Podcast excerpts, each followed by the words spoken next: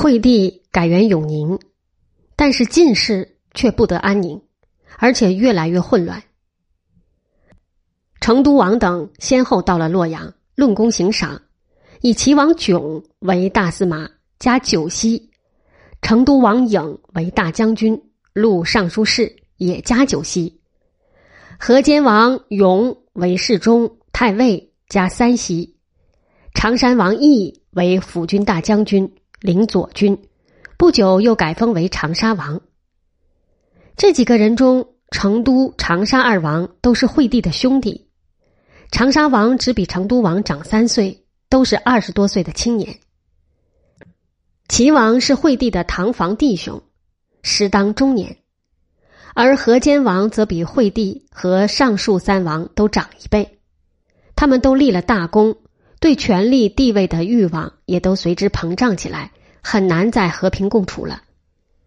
如齐王和成都王都加了九锡，这种安排，休说那个白痴皇帝难以安于其位，就是他们两个为了谁能再高升一步，也非争到兵戎相见不可。因此，不久就开始了皇族混战的第二阶段。有人劝齐王炯说。如果不能与成都王同心辅政，就该剥夺他的兵权。长沙王毅则认为大权应掌握在武帝的儿子手里，即劝成都王抓权。卢志比主子聪明，主张以退为进，劝成都王应以母亲成太妃身体欠佳为理由，需回邺侍病，让齐王独掌朝政。这一招果是上策。天下人都称赞成都王司马颖是个贤王。他回到邺地，又听从卢志的策略，推掉九锡之赐，还要求运河北的米去救济齐王所部及战地受难的百姓，又调集阵亡将士，收葬赵王兵士的骸骨，由此他的声望越来越高。然而，他虽则生得漂亮，却不过是个没有多少文化。智力平庸的二十三岁的年轻人，何尝有治国平天下的才干？齐王炯独专朝政，兴造府地，宴乐无度，天下有识之士都知道会发生变故。他任用的江东名士张翰、顾荣都借故脱身。张翰字季英，吴郡吴人。他因秋风起，推说思姑蔡鲈鱼，辞了齐王，浩然难归。顾荣无法脱身，便天天喝酒装醉。这个局面维持了一年半多一点儿。惠帝永宁二年（三百零二年），河间王荣首先发难。他上表声称要和成都王等共会洛阳，请在洛阳的长沙王剥夺齐王的权利。由成都王代齐王辅政，同时派张方领兵开往洛阳。十二月二十二日，表到洛阳，城里就爆发了一场混战。长沙王毅带一百多人进宫，说大司马谋反，即用惠帝名义号召讨伐齐王炯。齐王炯派兵火烧宫门，又派人执邹于藩到处叫喊长沙王矫诏。长沙王毅即把惠帝请到宫城门楼上，用来证明自己确系秉承惠帝的诏书行事。这天夜里，洛阳城里火光冲天，如同白昼，两军混战，剑一直落到白痴皇帝的身边。混战持续了三天，长沙王毅大获全胜，并抓住齐王炯，把他斩了。这是八王之乱中死掉的第四个王。此战结束后，纪年改元泰安，后来史书上都称这年为泰安元年。其实这一年已经只剩几天了。长沙王毅在洛阳掌权后，起初他还常派人到邺征求成都王的意见，可日子久了，弟兄间的关系逐渐变坏起来，于是出现了成都、河间二王联合反长沙王毅的战争。这是皇族混战的第三个段落。泰安二年八月，河间王勇起兵讨长沙王毅，他派张方率兵七万出函谷关向洛阳进攻。成都王颖在反齐王囧时已经准备响应，但因事变解决得快，没有来得及加入。这番决议要参加进去。卢志劝他不要因此而丧失以往博得的好声望。参军邵旭也劝他不要与自己的兄长为敌，他一概不听，派陆基率王翠、千秀、石超等将统兵二十余万南下进逼洛阳。洛阳得报，下诏以长沙王毅为太尉，都督中外诸军事，领兵抵御。诏书说：“吾当亲率六军以诛奸逆。”惠帝还出洛阳城巡视过几处营地。这是长沙王毅利用皇帝来张大声势。这个白痴皇帝无非是受人摆布罢了。这一回仗打大了，打的时间长了，从九月起打到年底。竟还没有结束。成都王颖的兵力虽大，却在洛阳周围屡战屡败。十月，建春门之战，建春门是洛阳城东面北头的第一门。长沙王毅带上惠帝指挥作战，大破陆基军的主力，斩大将十六人。陆基部下将领都是北土旧人，不愿意受他节度。成都王颖的亲信宦官孟九。和姬云兄弟向有私怨。孟九的兄弟孟超在做将官带兵时，曾因部下犯法与陆基冲突，就造谣说陆基要谋反，还写信给孟九告状。他在战役中不听号令，擅自进兵，被敌军所杀。孟九怀疑是被陆基所害，便向成都王颖进谗言，说陆基有二心，勾结长沙王。千秀等几个将领都帮孟九做伪证，成都王颖相信了他们的谎话，即派人到营杀了陆基，又逮捕陆云，也把他杀掉。这是明显的冤案。陆云更是与兵败之事毫无关系。陆基幕府中的正直之士如王章就说得很清楚：“基无人，殿下用之太过。”北土旧部皆及之耳。陆云被害前，蔡克向成都王叩头流血，说陆云是为孟九所愿，人人都知道，求他免陆云一死。成都王的心思有点松动了。孟九见了，马上一面把主子扶入内堂，一面催手下动手。成都王用陆机为大将是一错。听谗言杀陆机是再错，进而杀陆云是三错。看他的行为，简单得像是受孟九操纵的傀儡。这种昏王如何成得大事？只可惜陆氏兄弟不能效法张翰、顾荣，以致白白送了性命。陆机临死时说：“华亭鹤唳，可复闻乎？”但是他觉悟的太迟了。张方很能打仗。但也有胜有败。九月，他一度攻入京城，大肆抢掠后退出。十月，长沙王毅带着惠帝进行反击。专制时代，皇帝真有点威慑作用。张方部下的将士望见车驾，纷纷后退。张方打了个大败仗，退到城西的十三里桥。这时，部下还想后撤，张方却反其道而行之，乘敌人战胜后疏于防备的机会。在夜里寂静无声的推进到离城七里的地方，并筑起好几重壁垒。城里发觉后发兵来攻，因攻势坚固不能得手，战局陷入了相持状态。洛阳城里的人力物力都出现了问题，兵员缺乏，只得征发家奴。十三岁以上的男孩都要服劳役了，米价涨到了每担一万文钱。东晋初以积极渡江闻名的祖迪，这时是长沙王毅的主簿。他献一条计，派人到西北去，命雍州刺史刘审起兵袭击河间王荣的后方，使他不得不召回张方，以解京城之危。雍州的治所在临京，辖有七郡地方，这是一条好计。然而用的迟了，已经来不及挽救洛阳的危局。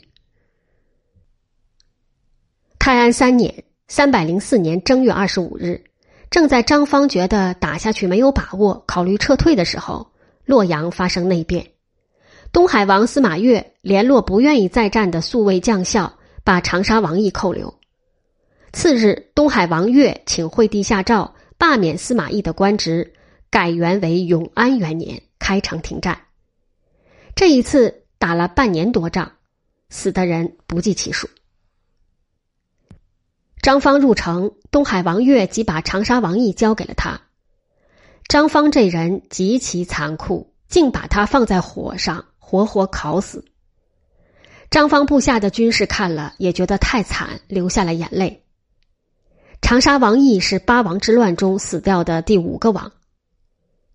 获得胜利果实的是成都王颖，他的军队战绩并不好，损失了六七万人，但是他俨然以胜利者的姿态进入洛阳，命部将石超等率兵五万镇守洛阳十二座城门，他本人不留住洛阳，仍回邺城。河间王永的后方一度吃紧，长安险些被刘审的军队占领。为此，他不得不赶紧召回张方。张方掳了洛阳的官司奴婢一万多人西回，途中缺粮，就杀人与牛马同煮，分而食之。到了关中，他派部将打败了刘审军，又生擒刘审。河间王勇将刘审先用鞭打，然后处死。三月，应河间王勇的要求，惠帝下诏立成都王颖为皇太帝。成都王离帝位只有一步之遥了，然而他没有人君之度的真相早已被人看穿，所以局势又很快发生变化，爆发了以东海王越为主角的皇族大混战。这是混战第四个，也是最后一个段落。同年，这时还称永安元年七月，东海王越宣布讨伐成都王颖，石超闻讯赶奔回邺。东海王悦携了惠帝一同北征，兵到荡阴（今河南荡阴西南），被石超击败。混战时，可怜那个皇帝面部受伤，身中三箭，跌在乱草之中。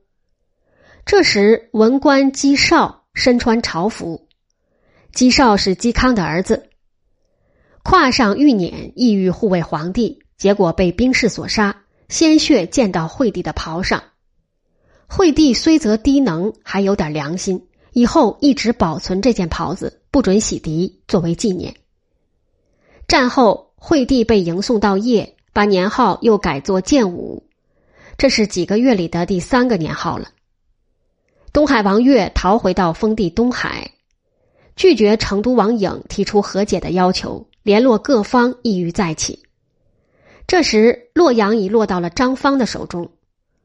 原来河间王勇得了东海王悦北征的消息，就派张方去攻洛阳，牵制他的后方。洛阳留守的兵力薄弱，张方得手后，河间王勇就命他镇守洛阳。东海王悦要破成都、河间二王，原本极为困难，但都督幽州诸军事王俊的插手，给他提供了机会。王俊是个心有图谋的小人。当年三王联合反赵王伦时，他看不准谁胜谁败，便禁止所部市民应三王招募，以做官成败。他也想称霸割据，但苦于实力不足，便把一个女儿嫁给鲜卑段氏的首领段务务臣，请朝廷封段务务臣为辽西公；又把另一个女儿嫁给鲜卑宇文氏别部的首领肃怒言。利用鲜卑部落的骑兵来参加内地的混战，是他早已打定的主意。他和成都王颖都有消灭对方的打算。这年七月，王俊联合鲜卑乌桓的兵力，与东海王悦的兄弟东营公司马腾合作，南下攻邺。成都王颖派石超等北上抵御。八月，石超等连战都败，叶中得讯，百官士卒纷纷逃走。全城陷入一片混乱。卢志劝成都王拥惠帝退回洛阳，成都王答应了。卢志并连夜做好了准备。不料成都王的母亲成太妃不肯离开邺中，成都王不能当机立断，耽误了时刻。将士们都想快逃，见出发号令迟延不发，便自行散去。原来一万五千人的队伍一下子只剩几十个人。成都王没奈何。只带得几十名骑兵与卢志护着惠帝坐的御用牛车，往洛阳而去。进时多用牛车，有的很考究，牛也跑得很快。仓促之间，他们忘了带钱，只有一名宦官身边有三千文钱。流亡途中要吃饭，非用钱去买不可。这几十个人只能半饥半饱挨过这几天功夫。渡过黄河以后，洛阳有兵来接，情况才有所改善。行进洛阳，张方出城来迎，他才下马要拜见皇帝，可惠帝先已下车，并要他免礼。这时，皇帝、亲王、太妃等人都有了一种脱难的感觉。然而，他们不能高兴的太早了，还有大灾大难在等着他们。他们把张方看作救星，其实张方却包藏着祸心。洛阳的事情，一切都听张方做主。成都王颖的话，没有人肯听。在洛阳住了几个月，张方的兵士把城里的财富抢得差不多了。便都想回关中老家。十一月初一，张方带兵上殿，惠帝见他来意不善，逃到后园竹林中躲起来，仍被兵士拖出，逼上牛车。惠帝无可奈何，只要求安排车辆以装载工人宝物。宫里本来并未遭劫，这一回却被张方的将士把财物抢得精光，宫女也被掳去。张方还想放火烧毁宫室宗庙。幸而卢志劝他不要效学董卓的行为，百年以后还被人唾骂。张方这才打消这个念头。惠帝到了长安，把河间王的征西将军府作为行宫。十二月下诏罢免成都王颖的皇太帝身份，另立豫章王志做皇太帝，以河间王勇都督中外诸军事，又改元永兴，连泰安在内，这是本年的第四个年号。这些举动当然都是河间王勇做的主，可局势仍不稳定。张方节迁车驾之举很不得人心。永兴二年（三百零五年七月），东海王岳以纠集义旅、奉迎天子还复旧都为由，号召四方起兵征讨河间王勇和张方。王俊等响应者，即推他做盟主。这时，成都王颖的旧将龚师藩也在河北起兵，攻城略地，声势不小。河间王勇见龚师藩起兵，即命成都王颖都督河北诸军事，令其招抚。十二月，成都王颖到了洛阳，因兵力薄弱，无法渡河北上，只得停止前进。其实，东海王岳的军队已经进至阳武（今河南原阳东南）。离洛阳已不满三百里路了。永兴三年（三百零六年正月），河间王勇见形势险恶，便想与东海王岳和解。张方知道自己罪大，恐怕和解以后会追究他劫掠宫室、劫迁车驾之罪，就极力反对。于是河间王勇即遣张方的熟人智府，以送信为名去见张方，称他看信的时候把他砍死。河间王勇把张方的头颅送到东海王岳军前，请求和解。东海王岳不许，继续西进。此时，成都王颖在洛阳立足不住，狼狈西走。到了华阴，才知有河间王求和之事，便不敢再回长安，只得暂时停下，观望形势。五月，东海王岳所派的祁洪等军进入关中，击败河间王军，占领长安。河间王勇匹马逃到太白山中，百官也都逃到山里，实向实冲击。祁洪是王俊部下，由王俊派去帮东海王岳的。他带的鲜卑骑兵在长安城中烧杀掳掠，杀了两万多人。六月，惠帝被祁洪挟持到洛阳，算是还复旧都，便又改元光熙。这几年多次变更年号，史籍上往往以最后改定者为正式年号，害得看书的人眼花缭乱，实在头疼极了。八月，东海王岳任太傅、录尚书事，掌握了朝政，他是八王之乱的最后胜利者。但是这胜利不能保持的长久，因为天下已乱，不可能再恢复成平的时势了。还有一点余波。在祁洪入关之时，成都王颖东窜西逃，宛如丧家之犬。最后在投奔公师藩的途中被人擒获，解到他的老基地邺中被杀，年仅二十八岁。之前他的官属只有卢志始终跟着他不走，最后料理了他的后事。河间王勇于祁洪退兵后即回到长安。十二月，他奉东海王岳的命令赴洛阳，在半路上被南阳王司马模的部将所杀。司马模是岳的弟弟。这二王是八王之乱中死的第六、第七个王。白痴皇帝也于十一月中死去，相传是被东海王岳毒死的。皇太弟司马志即位，是为晋怀帝。绵延十六年的八王之乱终于结束了。